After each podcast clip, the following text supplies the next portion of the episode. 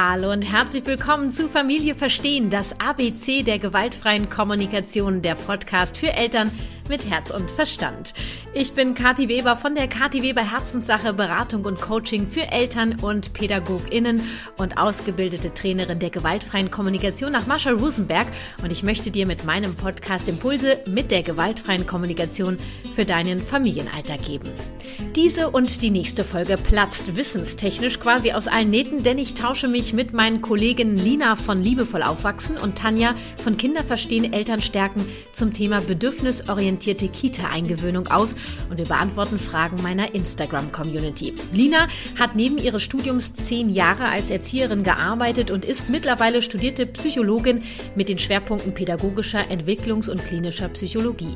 Tanja ist staatlich anerkannte Erzieherin und seit 15 Jahren Erzieherin in der intensivpädagogischen Arbeit. Beide kennen also den Kita-Blick, sind mittlerweile selber Mamas und haben bereits Eingewöhnungen hinter sich und auch vor sich und begleiten Eltern unter anderem beim Thema Eingewöhnung. Eingewöhnung.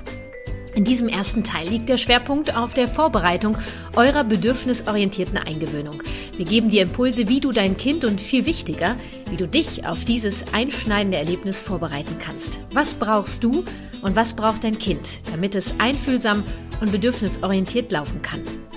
Das Thema dieser und der nächsten Folge hat den Schwerpunkt der Kita-Eingewöhnung. Falls ihr während eurer Kita-Zeit Schwierigkeiten habt, das berühmte Kita-Nein, dann wirst du sicher auch aus diesen beiden Folgen Impulse ziehen können. Und ansonsten lege ich dir meine Highlights bei Instagram ans Herz. Kita Nein 1 und 2. Die Links findest du in den Details dieser Folge.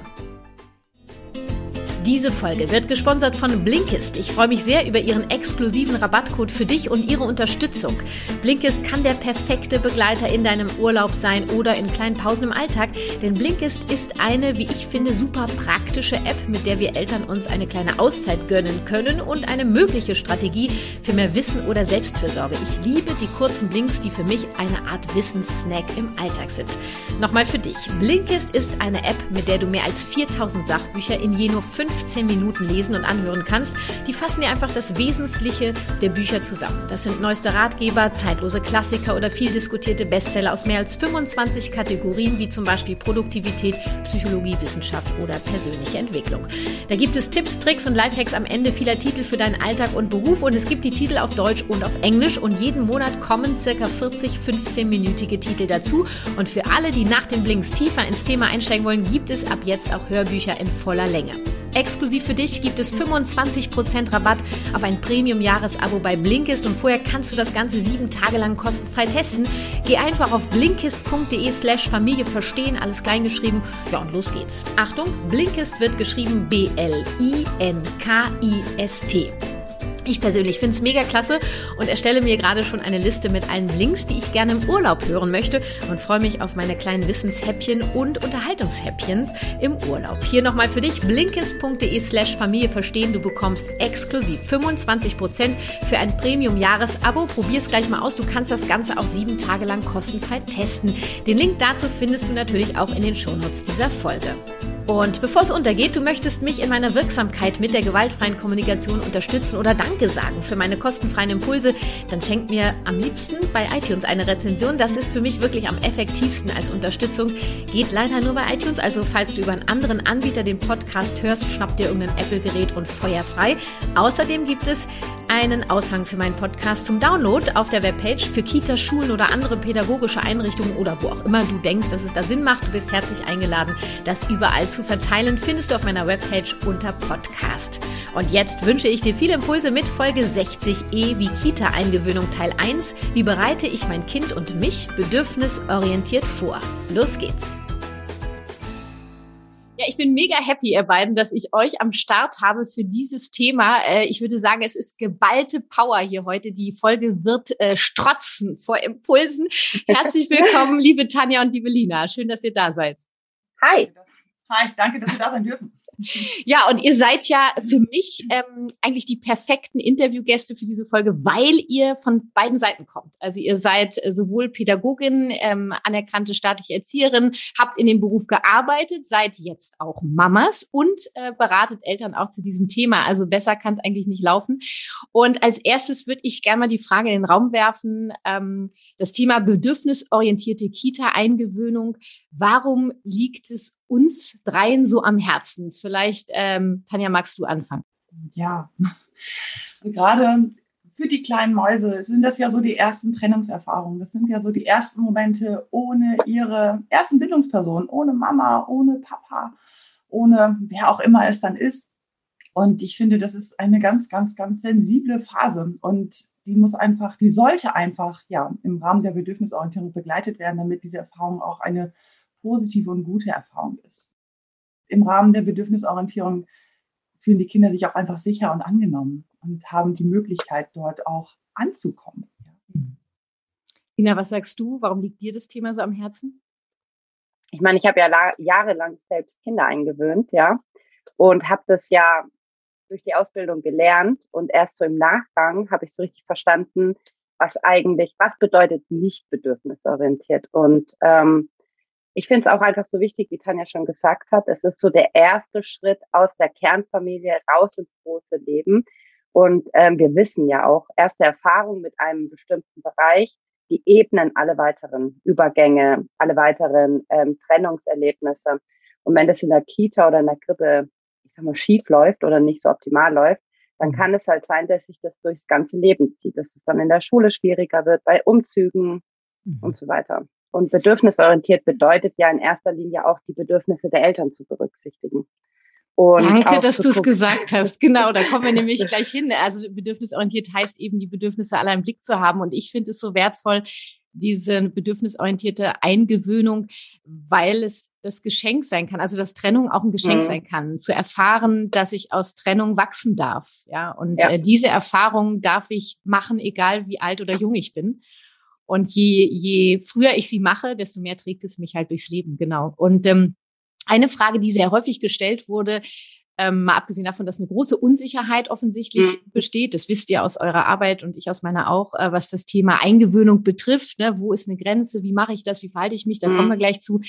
Ab wann würden wir jetzt sagen, ist bedürfnisorientierte Eingewöhnung überhaupt möglich? Also diese Fremdbetreuung, ab wann ist das okay? Ich, das ist ja eine spannende Frage, weil ich glaube, pauschal können wir die gar nicht beantworten. Lina, was, was würdest du sagen? Meinst du ab dem Alter?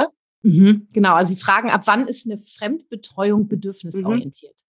Also wenn man jetzt mal die Bindungstheorie hernimmt, ja, ähm, da wird ja ich bin ja eh kein Verfechter von einer krassen Linie, ja. Also ich erziehe meine Kinder bedürfnis- und bindungsorientiert, aber ich habe auch meine Abweichungen. Ich halte mich nicht an Leitlinien oder Kriterien oder sonst was. Das ist sozusagen die Grundlage. Und laut Bindungstheorie wird ja gesagt, dass die Kinder so im ersten Lebensjahr die Bindung zu ihren primären Bezugspersonen, den Eltern, ähm, stärken. Und wenn man natürlich vorab ähm, Kinder eingewöhnt, dann kann das ein Vor- oder Nachteil sein. Also Studien haben zum Beispiel herausgefunden, dass Kinder, die vor einem Jahr eingewöhnt werden, sich meist leichter damit tun als Kinder ab einem Jahr. Und das liegt einfach daran, dass die Kinder mit einem Jahr in ihrer emotionalen, kognitiven Entwicklung andere Sprünge machen, Trennungsangst erleben und so weiter.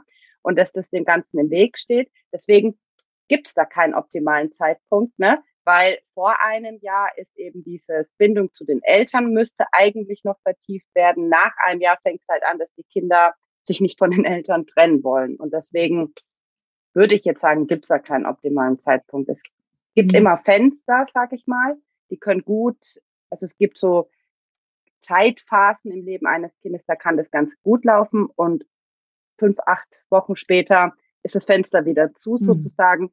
Und dann wartet man zum Beispiel wieder ein bisschen. Aber die Zeit haben halt die Eltern nicht und die Flexibilität hat auch nicht jede Einrichtung. Nee.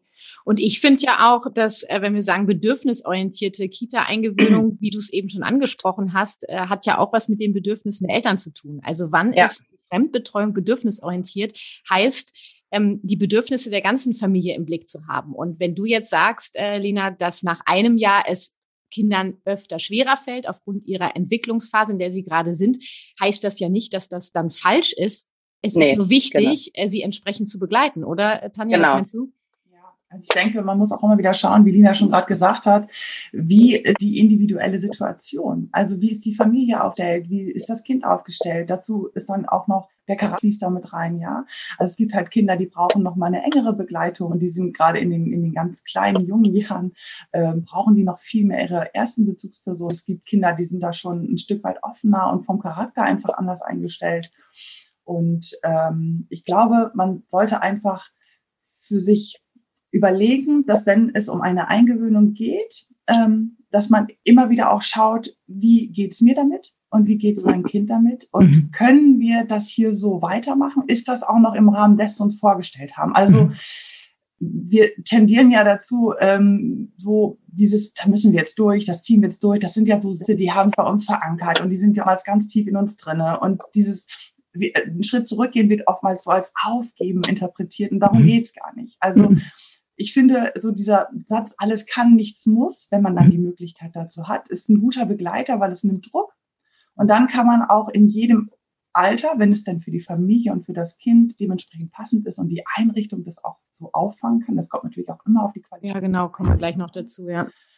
Dann kann man da mal reingehen und mal gucken und mal reinfühlen. Mhm. Und vielleicht geht man noch mal drei Schritte zurück.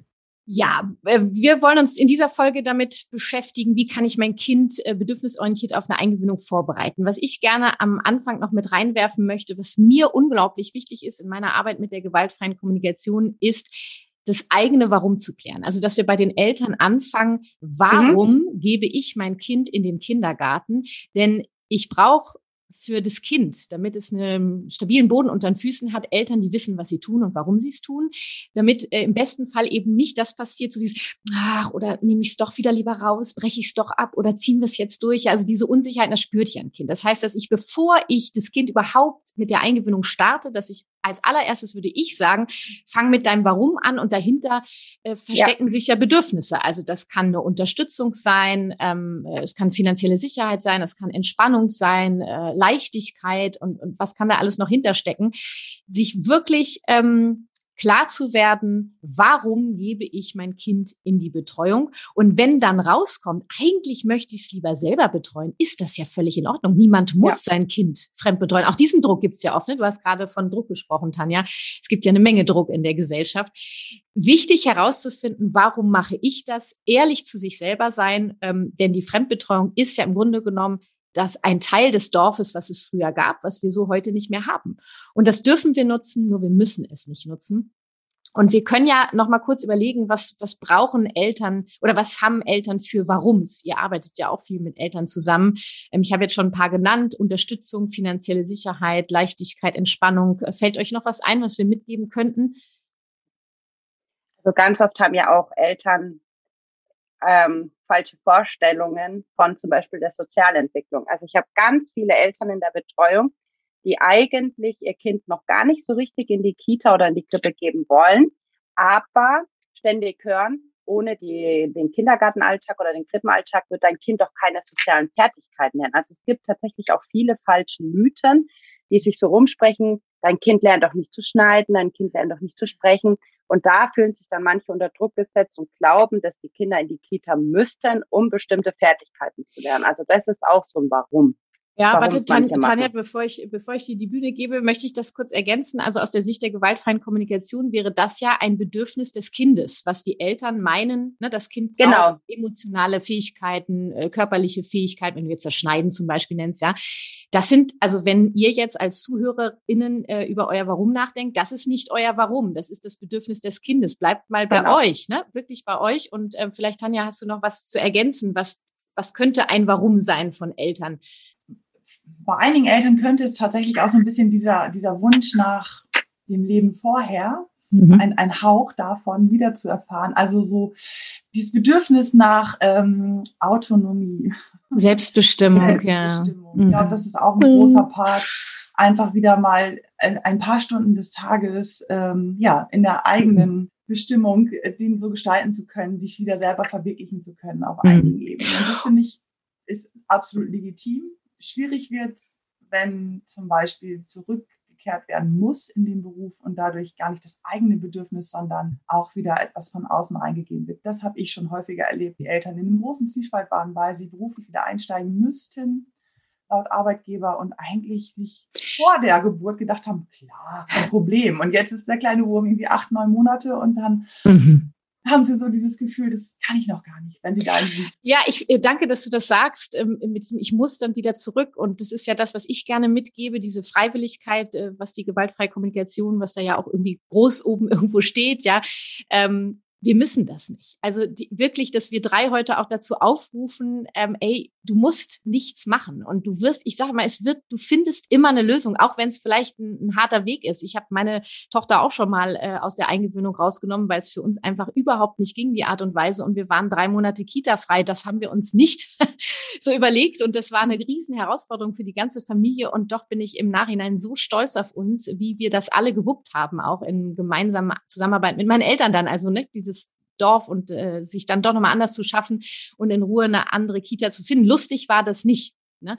Nur mhm. dieses mal wegzukommen von diesem Müssen und danke, dass du auch das mit der Selbstbestimmung ansprichst. Ähm, das, das ist ein Bedürfnis und wir dürfen uns darum kümmern. Und das heißt nicht, dass wir egoistisch sind, denn Kinder brauchen auch Eltern, die selbstbestimmt sind, die wissen, ähm, dass sie sich auch um sich kümmern dürfen.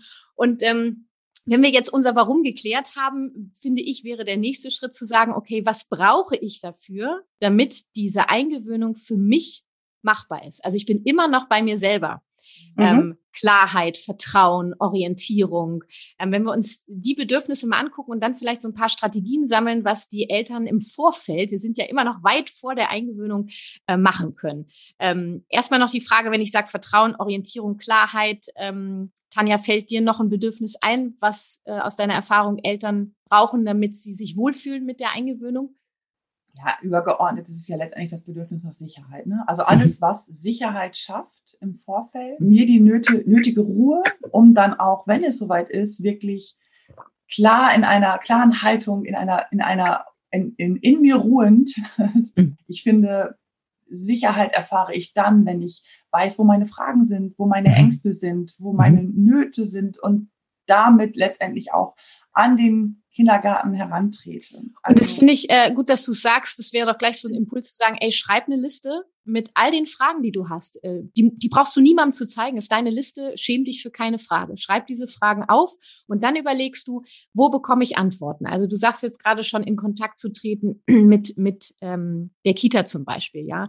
Ähm, den würde ich vielleicht nicht alle Fragen von Latz werfen. Äh, wir kommen dann gleich nochmal näher rein. Ähm, nur es gibt ja auch manchmal Möglichkeiten, Lina hat es gerade auch schon angesprochen, entwicklungspsychologisch sich vielleicht auch nochmal Informationen einzuholen. Ne? Wenn ich auf einmal mir Sorgen mache, ist es für mein Kind jetzt schon äh, oder ist das für mein Kind die passende Einrichtung, die Altersgruppe und so weiter, auch da wirklich den Mut zu haben, ich hole mir im Vorfeld Beratung und Informationen. Ähm, Lina, hast du noch eine Idee, welches Bedürfnis Eltern äh, helfen kann, wenn das erfüllt ist, dass sie sich wohlfühlen mit der Eingewöhnung? Glaube, das aller, allerwichtigste Bedürfnis ist wirklich das, was du schon gesagt hast, Vertrauen. Also ich glaube, ohne Vertrauen läuft da gar nichts. Die Eltern müssen ein Stück weit vertrauen können, um auch loslassen zu können. Und da geht es ja auch ganz oft um Kontrolle abgeben. Ne? Ähm, loslassen. Auch, genau, wirklich loslassen. Und ähm, da ist halt Vertrauen für alles das Fundament. Mhm. Und dann kommt natürlich Sicherheit und Geborgenheit, auch die innere Haltung, die Klarheit, also sich dieses bewusst machen, warum mache ich das und mich darin stärken. Und ich mhm. glaube, da hilft auch ganz oft, wenn man mit dem Partner oder der Partnerin da eine Linie fährt, vielleicht auch mit der Familie, ne, sich so ein bisschen ja Rückhalt holt und vorab, wie du sagst, Fragen ähm, aufschreiben, auch mögliche Antworten schon vorbereiten und auch, was stelle ich mir vor? Also mhm. welche Erwartungen, welche Vorstellungen habe ich von dem Ganzen? Damit man einfach so fair in diese Eingewöhnung gehen kann und auch den dort arbeitenden Erzieherinnen und Erzieher so ein bisschen die Karten öffnen kann, was stelle ich mir vor, was ist so, welche Erwartungen habe ich. Vieles wird wieder genommen mhm. oder muss auch genommen werden. Ich meine, in der Praxis schaut einfach vieles anders aus, aber so, ähm, ich glaube, das sind so die wichtigsten Faktoren, also Vertrauen, innere Haltung, Stärken, Klarheit. Mhm. Und ja. ähm, ich finde also dieses Sicherheit und Vertrauen, ich finde, das ist wie so wie so zwei Kreise, die auch zusammengehören bei einer Eingewöhnung. Ähm, was ich gerne noch habe, ist wirklich zu sagen, ich bin bereit, die Kita als Teil der Familie mit aufzunehmen. Also das ist, wir, Familie ist ja auch ein Team und dass ich sage, mhm. Äh, das ist jetzt wie, wie dieses Dorf, ne? das wird jetzt ein Teil des Dorfes für bestimmte Bedürfnisse, die ich, die, wo sie mich einfach unterstützen, die zu erfüllen. Ähm, und offen da reinzugehen, ähm, ja, ähm, ich glaube, es hilft oft ähm, schon irgendwie mit einem wertschätzenden Blick darauf zu gehen. Ja. Das sind Menschen, die ihre Arbeit machen. Es kann natürlich sein, dass ich rausfinde, so wie die ihre Arbeit machen, ist es für mich grenzüberschreitend. Das geht nicht. Okay, das kann passieren, dann finden wir Wege. Nur erstmal, also das ist so dieses, mhm. Ich möchte gerne die Angst davon nehmen, ähm, äh, da reinzugehen, sagen, hey, herzlich willkommen, äh, ähm, so geil, dass ihr jetzt mit am Start seid, uns zu unterstützen. Ähm, wie, wie sieht das aus? Und ich würde, was auch ja. in Frage kam, die so ein Gespräch mit der Kita bei der Eingewöhnung, eben vor der Eingewöhnung, wie, wie, wie, wie äußere ich meine Wünsche, waren so Fragen, ne? wie kann ich mit denen sprechen? Ähm, was ich hilfreich finde, ist, wenn, ich weiß nicht, ihr habt ja in dem Job gearbeitet, ähm, ich komme dahin, es ist ein Erstgespräch. Ich würde erstmal, ich habe ja meine Fragen aufgeschrieben, ich habe mich im Vorfeld äh, mir schon klar gemacht, mein Warum, ich habe mich ein bisschen sortiert und dann setze ich mich dahin und würde erstmal sagen, hey, wir freuen uns tierisch äh, über diese Unterstützung und ähm, äh, ich würde das gern mit euch zusammen machen, dass wir ein Team werden. Ähm, und dann erstmal fragen, wie läuft das bei euch? Also bevor ich denen meine Vorstellung vor den Latz knalle, erstmal einen Raum geben, dass diese Erzieherin, der Erzieher oder die Leitung, wie auch immer, mitteilen darf, wie das normalerweise läuft in der Kita, oder? Also, dass ich wie so eine Einladung äh, ausspreche ich weiß nicht, wer, wer möchte? Lina vielleicht. Eben hat Tanja angefangen. Also, meistens ist es ja so, man kommt mit, den, mit dem Kind. Ich weiß jetzt nicht, wie es Corona-konform läuft, aber sonst war es immer so, dass man sich ja erstmal überhaupt die Einrichtung anguckt. Und dann gibt es so Begehungen und dann geht zum Beispiel die Leitung mit den Eltern und äh, den Kindern durch die Gruppe und schaut alles an und erklärt da ja schon mal was. Und dann kommt es dazu, dass man ähm, meinetwegen auch die Konzeption und solche Dinge mitbekommt. Also man kann sich ja schon sehr gut informieren darüber, wie läuft es da. Und dann gibt es ähm, so Voranmeldegespräche, es gibt Elternabende und da erzählen die dort arbeitenden Erzieher und Erzieherinnen schon, wie das Ganze läuft. Also ähm, die, äh, die stellen auch recht schnell meistens zumindest klar, okay, wir machen zum Beispiel das Münchner Modell, das Ganze, wir machen das Berliner Modell oder wir machen das und das. Und im, in so einem ähm, Elternabendkreis kann man dann eben so schon erste Fragen stellen, aber meistens bekommt man da erstmal alles erklärt und dann kommt es eben zu diesem Treffen, wie du beschrieben hast, Kati, dass man dann wirklich in die Tiefe geht, ja. Und ähm, da hat man ja schon ein bisschen Infos also man hat ja schon ein bisschen. Ja, Input klar, die habe ich. Ne? Nur ich kann mir immer vorstellen, dass es für den Menschen dann auch, also ich möchte ja eine Tür öffnen, weißt du, bevor ja. ich meine Sachen an. Ich weiß das alles schon, die werden mir jetzt auch nicht zwei Stunden was an die an die Backe labern. Nur dass ich wie so ein so ein Türöffner mache. Ähm, nur mal kurz zusammengefasst. Also jetzt geht's ja los. Wie genau ja. habt ihr euch das vorgestellt, oder? Also so als eine Einladung auszusprechen. Das machen ja zum Glück die meisten Erzieherinnen auch. Die haben ja mhm. das Gleiche. Ne? Also mhm. es ist ja auch von den Erzieherinnen heraus es ist ja auch so, dass die sich über jedes Kind, über jede Familie freuen. Ja, da kommt ein neues Mitglied in unsere Gruppe. Da ist ein neues Bärenkind. Mhm. Ähm, die, die meisten begrüßen hoffentlich die mhm. Familien auch. Aber es ist schon richtig, wie du sagst, wenn man da mit Freude reingeht, mit positiven, ja, mit positiven Erwartungen, dass man sich mhm. darüber freut, mein Kind wird da Spaß haben und so weiter, dann ist der Weg halt einfach viel schöner mhm. gelegt, ja, als wenn ich da jetzt miescremig reingehe oder äh, irgendwie mit Vorurteilen. Ja. Und ja. Ähm, Tanja, lass uns mal kurz, das war nämlich auch ein, ein Punkt, dieses, wie gehe ich jetzt immer an in dem Gespräch, ja, und dann wird mir mitgeteilt, na ja, wir haben das und das Modell, ich kenne mich da gar nicht so aus, ich weiß nur, dass es verschiedene Modelle gibt. Ich weiß ja, ich kenne mein Kind, ja, ich ja. habe meine Ansätze und ich habe so eine schon eine Ahnung, mich vorbereitet, ähm, wie ich glaube, wie die Eingewöhnung abläuft und dass zum Beispiel diese Trennung mit Wein und so weiter, dass ich jetzt mein Kind nicht einfach Tschüss sage und gehe, und jetzt kommt in diesem Gespräch dann auf, ich stelle die Frage, wie gehen Sie denn damit um, wenn wir die erste Trennung machen und äh, wir merken, es ist einfach noch zu früh anhand des Verhaltens meines Kindes. Und dann kommt dieses, naja, also dann machen wir das so, Tschüss sagen und Sie gehen und Sie kommen dann in einer Viertelstunde beim ersten Mal wieder. Das ist so die Frage, okay, wie gehe ich damit um, Tanja? Ja, also ergänzend nochmal zu dem, was Nina gerade gesagt hat und auch mit, einem, mit der Überleitung zu dem, was du gerade fragst, äh, wir dürfen halt nicht vergessen, es geht hier um drei Komponenten. Das ist die mhm. Familie, das sind die Erzieher, das ist das Kind. Und eine Beziehung zu unserem Kind, die haben wir bereits, ja. Es geht aber auch darum, dass wir eine Beziehung zu dem Erzieher aufbauen und bestenfalls natürlich der Erzieher, die Erzieherin zum Kind. Also es ist wie so ein Dreieck zu verstehen und es muss in alle Richtungen irgendwie miteinander kommuniziert werden können und es muss in alle Richtungen Vertrauen aufgebaut werden können. Und wenn genau diese Frage dann gestellt wird und äh, die Erzieher sagen, die Erzieherin, wer auch immer vor Ort, ähm, da muss das Kind da mal durch, dann ist ja schon der erste kleine Punkt, der so ein bisschen am Vertrauen, was man aufbauen möchte, rüttelt, weil das ist in dem, was ich mir wünsche, ja. Und ich kann, also ich kenne das, man hat das ja auch in so Situationen, wo Menschen vor einem sitzen, die vom Fach sind. Also sei es beim Arzt, sei es, also ich finde Arzt ist so so, so ein Thema, wo man dann ganz oft auch sagt, auch mit seinem Kind, dann denkt man ja, die wissen doch, was sie tun. Also dieses Gefühl. Und dann sitzt da die Erzieherin und sagt, na, da muss das Kind dann durch. Und dann kann ich mir gut vorstellen, dass eine Mama erstmal sitzt, die natürlich ihre Haltung und natürlich ihre Idee dazu hat. Auf einmal sitzt da aber Fachpersonal, muss das Kind dann aber durch. Und das mhm. kann zu Verunsicherung führen. Und da kann ich nur raten oder den Impuls geben, wenn das bei dir im Bauch so dieses Gefühl macht von, das kann ich nicht, dann mhm. sprich es aus. Mhm. Ja, also sobald sich in dir irgendwo etwas auch nur sträubt, sei es, also das ist ja mal von Menschen mit unterschiedlich, es wird eng im Hals, die Hände kribbeln, eine Gänsehaut, der Bauch, Schweißausbruch, äh, Atmung. Also ja. Irgendein Gefühl, wo der Körper, und das ist ja das Tolle, unser Körper zeigt ja über diese, diese Signale, dass das ist nicht das, was ich mir vorstelle. Sobald dieses Gefühl da ist, und wenn man, es geht ja nicht darum, dazu zu sagen, nee, das können wir auf gar keinen Fall so machen, das will ich nicht, sondern es geht vielmehr darum zu sagen, oh, das fühlt sich für mich jetzt aber gerade nicht richtig an. Finden wir da eine andere Lösung? Also gar nicht so sehr das zu kritisieren, sondern bei sich zu bleiben. Also mhm. für mich fühlt sich das gerade nicht gut an und ich glaube, das kann ich dann nicht. Und gibt es mhm. andere Möglichkeiten? Also mhm. da wieder die Tür zu öffnen für ein mhm. Gespräch. Nicht in mhm. die Verurteilung zu gehen, sondern zu sagen, nicht meins, was können wir?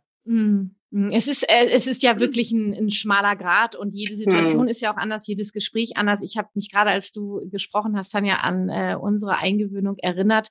Ähm, und ähm, natürlich habe ich irgendwie das Geschenk, dass ich seit Jahren äh, die GfK im Rucksack habe und ich habe mich genauso vorbereitet, wie wir das gesagt haben, ja.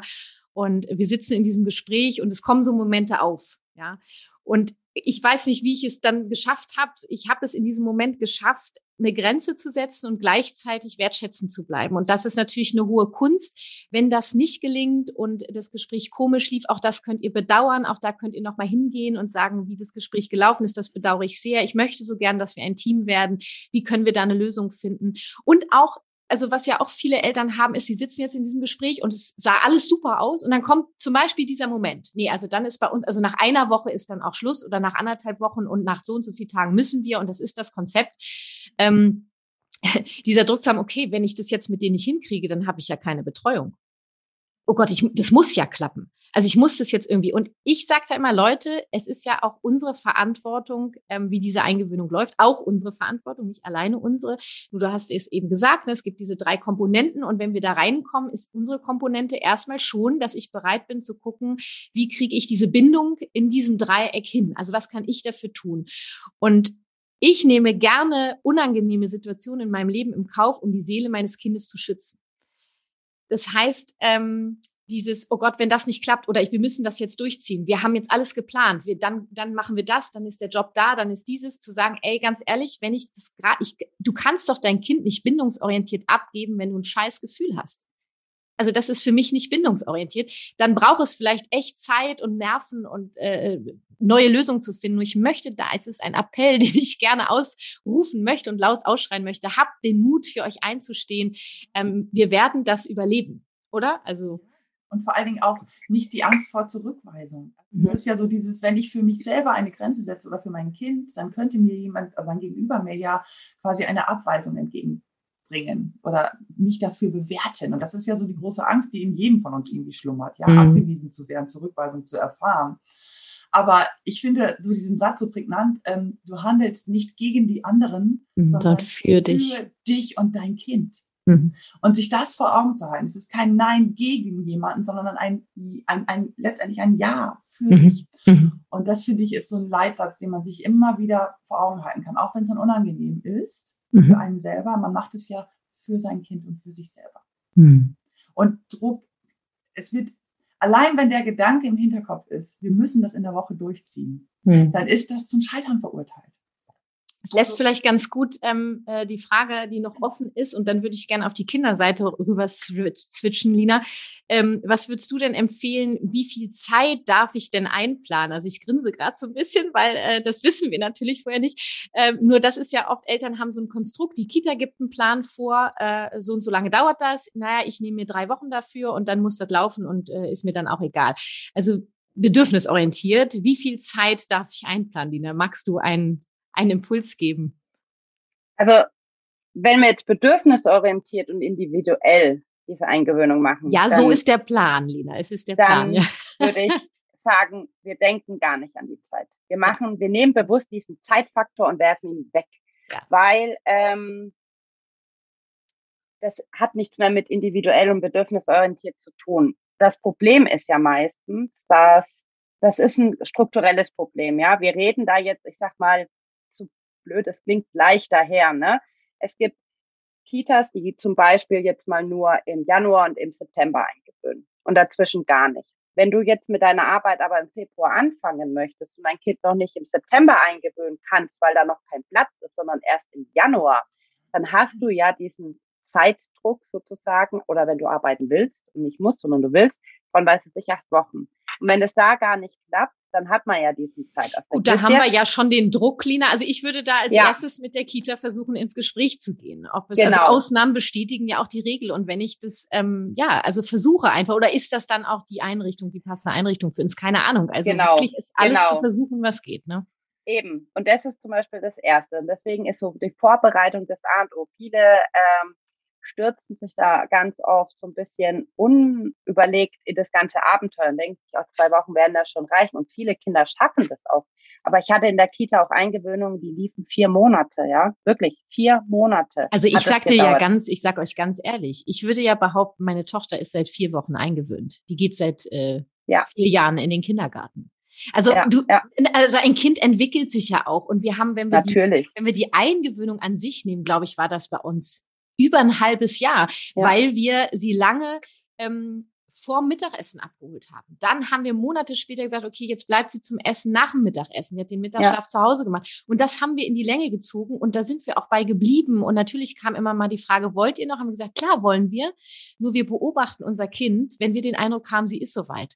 Und ähm, die, die Kita ist dann da, ich bin da sehr, sehr dankbar, dann auch mitgegangen, sie haben dann immer mal gefragt, aber es ist ja auch immer die Frage, wie ich gehe ich auch dann mit den ja. Erzieherinnen um, die auf mich zukommen. Die haben natürlich auch ihr Konzept. Ich habe, wir haben es irgendwie geschafft, dass sie sich dann davon frei gemacht haben. Und ich habe letztens noch zu meinem Mann gesagt, ich glaube, jetzt ist sie doch eingewöhnt. Ich glaube jetzt, weil sie sagt zum ersten Mal, ich gehe gerne in die Kita. Ja. Ich, ist heute Kita, ich freue mich so drauf. Und ich finde, dann kann ich sagen, okay, ein Kind hat ein, eine Geborgenheit gefunden, oder? Also also mein Sohn, ich hole den heute noch um elf ab. Ne? Also ja. er geht erst seit Mal April, glaube ich. Mhm. Aber er wird einfach jeden Tag um elf abgeholt. Mhm. Und das machen wir so lange, bis das halt zum Beispiel braucht. Und man muss das Glück haben, eine Kita zu haben, die das mitmacht. Leider gibt es oftmals, oder es gibt Kitas, die machen das nicht, ja. Da muss man einfach mal auch wirklich der harten Realität ins Auge gucken. Es gibt wirklich Kitas. Hatte ich den Fall, mein Kind hätte erst in eine andere Kita kommen sollen. Die haben mir gesagt, es gibt keine Eingewöhnung. Bring den am 1.9. um neun und hol ihn um elf ab. Ja gut, also und, das, äh, dann, dann finde ja, ich aber die Lösung. gibt's. Das ist ja Wahnsinn. Ja, ich, ne, natürlich, dann sage ich, dann komme ich gar nicht, danke, ciao. Ja, aber wirklich. 30 andere Eltern machen das, mhm. ja. Und du weißt ja nicht warum und ich will auch gar nicht über das Warum sprechen, aber man muss halt auch gucken, und das muss ich auch echt erwähnen, ähm, vom, von den ganzen Städten her, man kann sich nicht mehr einfach eine Kita aussuchen, ja. Du musst dich an irgendwelchen Systemen anmelden, setzt dann eine Prioritätenliste und wenn die alle drei Kitas zum Beispiel nicht wirklich deinen Wünschen entsprechen, du kannst halt auch echt Pech haben und es sind drei weniger gute Kitas, dann hast du erstmal Pech. Und wenn du in Nachbarortschaft möchtest, dann kann es sein, dass du da keinen Platz bekommst, weil die ja natürlich erst aus ihrem Einzugsgebiet welche nehmen. Also das ist tatsächlich so schlecht geregelt. Du darfst dir den Zahnarzt aussuchen, deinen Hausarzt, ne? Du kannst dir aussuchen, mit wem du zusammenarbeiten möchtest, bestenfalls. Aber in welche Kita dein Kind kommt, da hm. hat man manchmal keine freie Wahl. Das mhm. ist tatsächlich erschreckend, aber gut.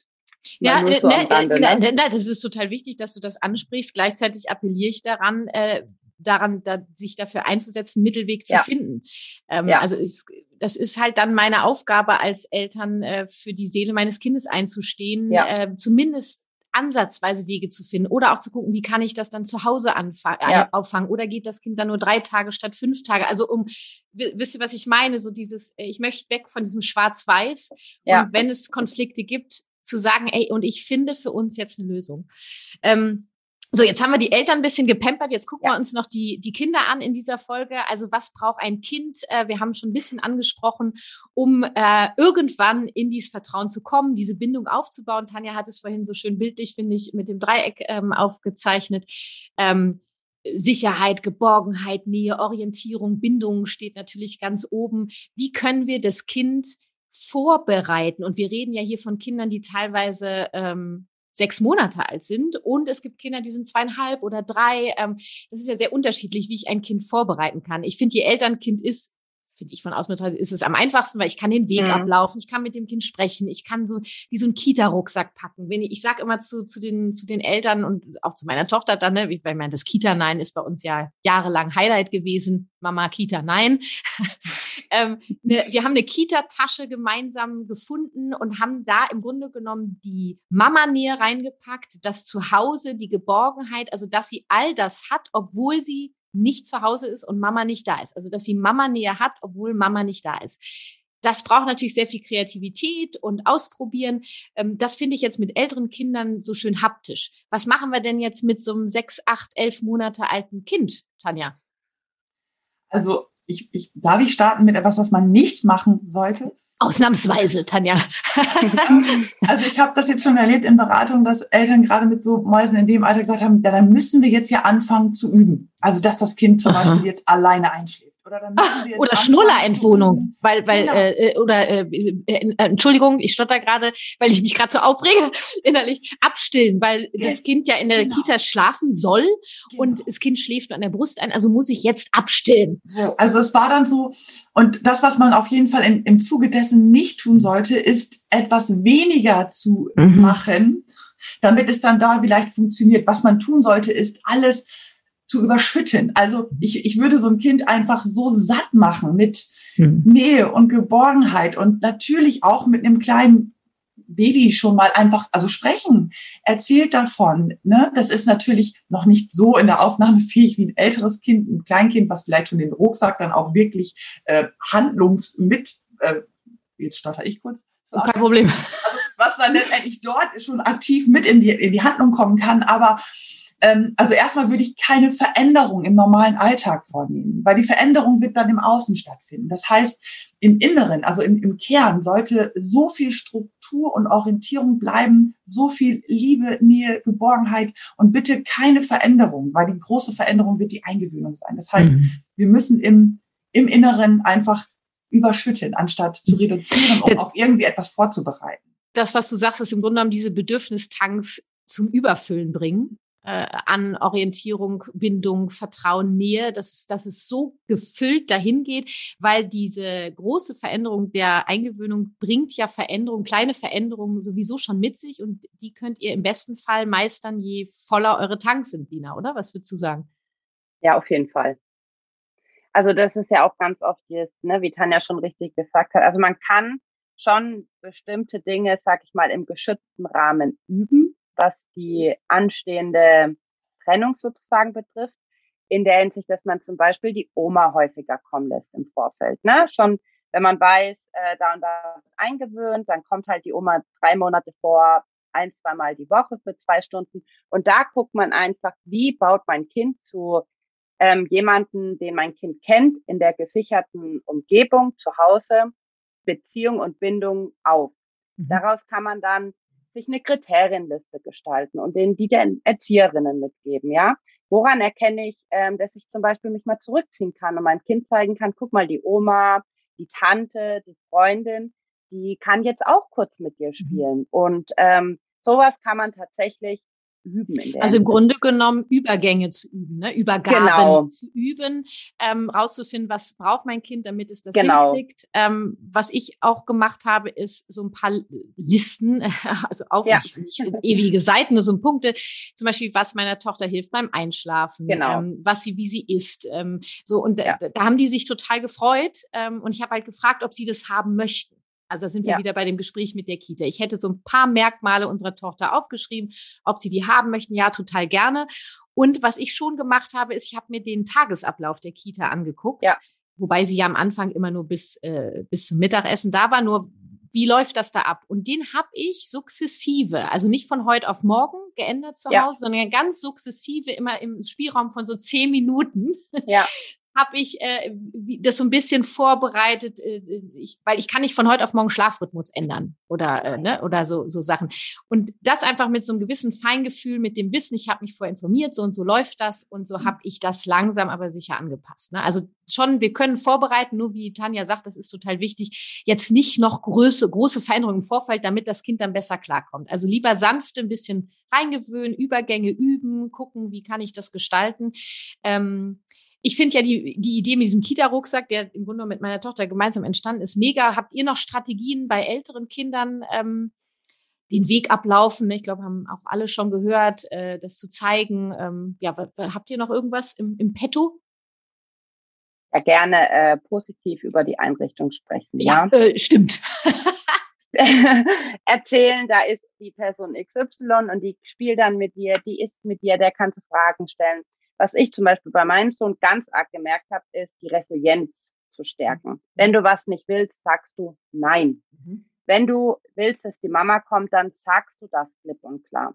Ähm, trau dich, das und das zu fragen. Also, dass man den Kindern auch ein bisschen das Selbstbewusstsein stärkt. Das soll im Alltag, ja, das mhm. ist wahrscheinlich eh gut für die Kinder, ne? Auch wieder durch Bilderbücher, durch Rollenspiele, durch Gespräche, über Gefühle sprechen, Gefühle verdeutlichen können. Und Kita ist natürlich immer, ähm, was viele auch noch machen, ist ein Kuscheltier etablieren. Viele haben eins, manche bekommen dafür eins. Was man auch schon machen kann, ist, das habe ich zum Beispiel auch gemacht, am Abend zum Beispiel schon ähm, dieses Herzchen aufmalen. Wir haben früher in meiner Gruppe, 2007 war das, glaube ich, Bärchen auf die Hand gemalt, weil mhm. ich in der Bärengruppe war, also so ein Bärenkopf und man kann Sternchen oder sonst was oder ein Sticker oder Nagellack, ne? Also mhm. irgendwie die Brücke schaffen zwischen ja. Zuhause und Tiersein. Mhm. Und was ich den Eltern auch noch immer mit ähm, auf den Weg gebe, wenn, wenn die Eingewöhnung dann schon ein bisschen schwierig ist, dass man zum Beispiel zu Hause eine Aktivität anfängt und die dann mit in die Kita nimmt. Man mhm. malt zu Hause ein Bild und in der Kita malt man es fertig und dann nimmt man das Bild wieder mit heim. Mhm. Oder das Elternteil geht mit dem Kind in die Kita, malt da was, bastelt da was, baut da was und der, die Erzieherin machen das dann fertig und dann kommt das Elternteil wieder und guckt sich das an. Dann gibt es diese Brücke, mhm. Mama ist weg, aber sie kommt später wieder. Dieses Wissen, sie kommt wieder. Ja. Das äh, gefällt mir sehr. Ich habe, ich grinse gerade so, weil wir eine Schatztruhe zu Hause seit neuestem haben, weil meine Tochter in der Kita äh, Schätze sammelt im Garten. Ja. Und sie kommt immer, wenn ich sie abhole, hat sie gefühlt beide Hände voll. Und ich dachte irgendwann, okay, das wohin damit zu Hause? Also der ganze Esstisch lag voll. Und jetzt haben wir eine Schatztruhe besorgt, wo sie die Schätze der Kita sammelt. Und das ist so die Kita-Schatztruhe. Ne? Also ja. das, da gibt's also Kreativität ist da auf jeden Fall gewünscht und ähm, sammelt Ideen im Vorfeld. Wir sind ja immer noch in der Vorbereitung ja. der Eingewöhnung und ähm, macht auch da gerne Listen, was ist in eurem Alltag machbar, was könnt ihr machen. Tanja, hast du noch irgendwas, irgendein Highlight noch? Tanja, äh, äh, Lina hat gerade schon so viel gesagt. Ja, also ich, die Ideen sind natürlich genial und ich glaube, da kann ich gar nicht so viel ergänzen, wenn wir davon sprechen, dass wir äh, es für unsere Kinder irgendwie angenehm gestalten wollen, dann finde ich den Punkt der Vorhersehbarkeit einfach wichtig. Also einfach so viel Vorhersehbarkeit schaffen wie möglich, auf welchen Wegen auch immer und immer im, im Hinterkopf behalten, dass Kinder übers Spiel lernen und übers mhm. Spiel mitgenommen werden. Mhm. Und wenn es morgens schwerfällt, zum Beispiel zu starten, zu sagen, aber wir machen doch jetzt die Abenteuerreise. Mhm. Da ist doch schon das Auto vorgefahren. Hast du gesehen? Es hat eine ganz andere Farbe als sonst. Wow! Und ich weiß gar nicht, ich glaube, ich brauche Zauberpulver. Wollen wir das in die Tasche packen? Das ist unser Antrieb, damit wir da auch ankommen. Also ja. Kinder die Leichtigkeit, ne? So Leichtigkeit ja. zu schaffen und, und übers Spiel. Also ich finde, so viel geht übers, übers Spielerisch. Und wenn man sagt, du gehst jetzt in die Kita und da verbringst du eine ganz spannende Zeit und zu Hause malen wir das zusammen nochmal auf, was du alles mhm. erlebt hast. Also mhm. Sprache, Gestik, Mimik holen und dann versuchen so, ähm, ich sage mal, unser Ziel zu, nee, das Ziel des Elternteils zum gemeinsamen Ziel werden mhm. lassen. Also dass die Kinder auch mit aufspringen wollen, sage ich mal. Mhm. Ja. ja. weil die, die Kinder wollen ja schon auch zum Wohle der Familie beitragen und das tun sie ja damit auch, wenn sie in den Kindergarten gehen. So also wie ich auch zum Wohl der Familie beitrage, wenn ich zur Arbeit gehe. Und das können wir natürlich im besten Fall so gestalten, dass wir alle Bock dabei haben. Ähm, Warte, eins wollte ich noch sagen. Also Rollenspiele finde ich halt mega, wenn ich mich zum Beispiel im Vorfeld informiert habe, wie läuft der Kita-Alltag da ab. Wenn das Kind schon ein bisschen älter ist, kann ich zum Beispiel äh, das zu Hause ja auch schon nachspielen, den Kita-Alltag. Ne? Also kann das Kind auch die Erzieherin sein und ich bin das Kind und wir haben eine Schablone gebastelt mit einem Pfeil, wo immer dran steht, wann wir was machen. Und ne, also so, also wirklich, wie gesagt, lass da freien Lauf. Abschließend die Frage für diese Folge ist, ähm, Papa äh, macht, äh, nee, warte, ich mache die Eingewöhnung, obwohl wir wissen, dass der Papa zukünftig das Kind in den Kindergarten bringen wird. Ist es ähm, dienlich? Was würden, was würden wir sagen? Lass uns mal kurz beraten. wer, wer möchte anfangen? Ja, das ist kein Thema. Also es gibt auch ganz viele, die währenddessen wechseln.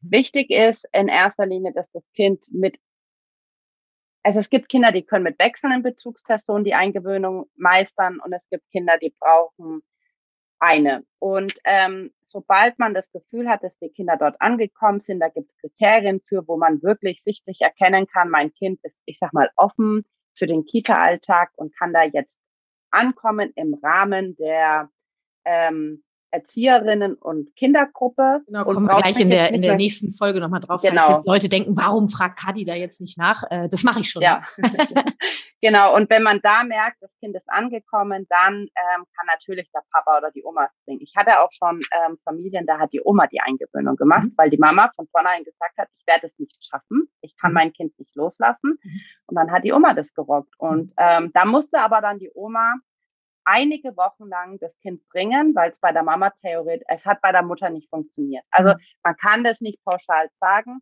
aber ausprobieren. Solche also, Dinge sollte man ausprobieren. Ne? wir dann, haben zum Beispiel auch angefangen, dass ich es gemacht habe und ich habe einfach gemerkt, unserer Tochter fällt es so schwer, sich von mir zu trennen. Das war eigentlich vorher schon ja. klar. Ähm, nur irgendwie ja. wollte ich es gern machen, weil ich gern mit der Kita in Kontakt sein wollte. Und dann haben wir es eigentlich auch zum Wohle unserer Tochter gewechselt, dass mein Mann das ja. macht, weil es ihr leichter fällt, sich von ihm zu trennen. Und siehe da, schon kam mehr Fluss in das Ganze. Ähm, Genau. Tanja, ich glaube, das äh, können wir pauschal nicht sagen, oder? Da sind wir. Das kann man pauschal nicht sagen. Und ich denke, da geht es halt einfach immer wieder darum zu gucken, wie läuft es, welche Signale sendet mein Kind, immer wieder aufs Kind zu schauen, auf sich selber zu schauen, nochmal reinzufühlen, zu Hause es mit dem Mann, mit dem Partner, mit der Partnerin nochmal zu besprechen und ähm, ja, und einfach immer wieder zu schauen, was sendet mein Kind für Signale. Oh, das ist ein äh, schönes Schlusswort für die Folge, weil ich liebe es ja den Eltern mitzugeben. Beobachtet eure Kinder, hört ihnen zu, die verraten uns so viel.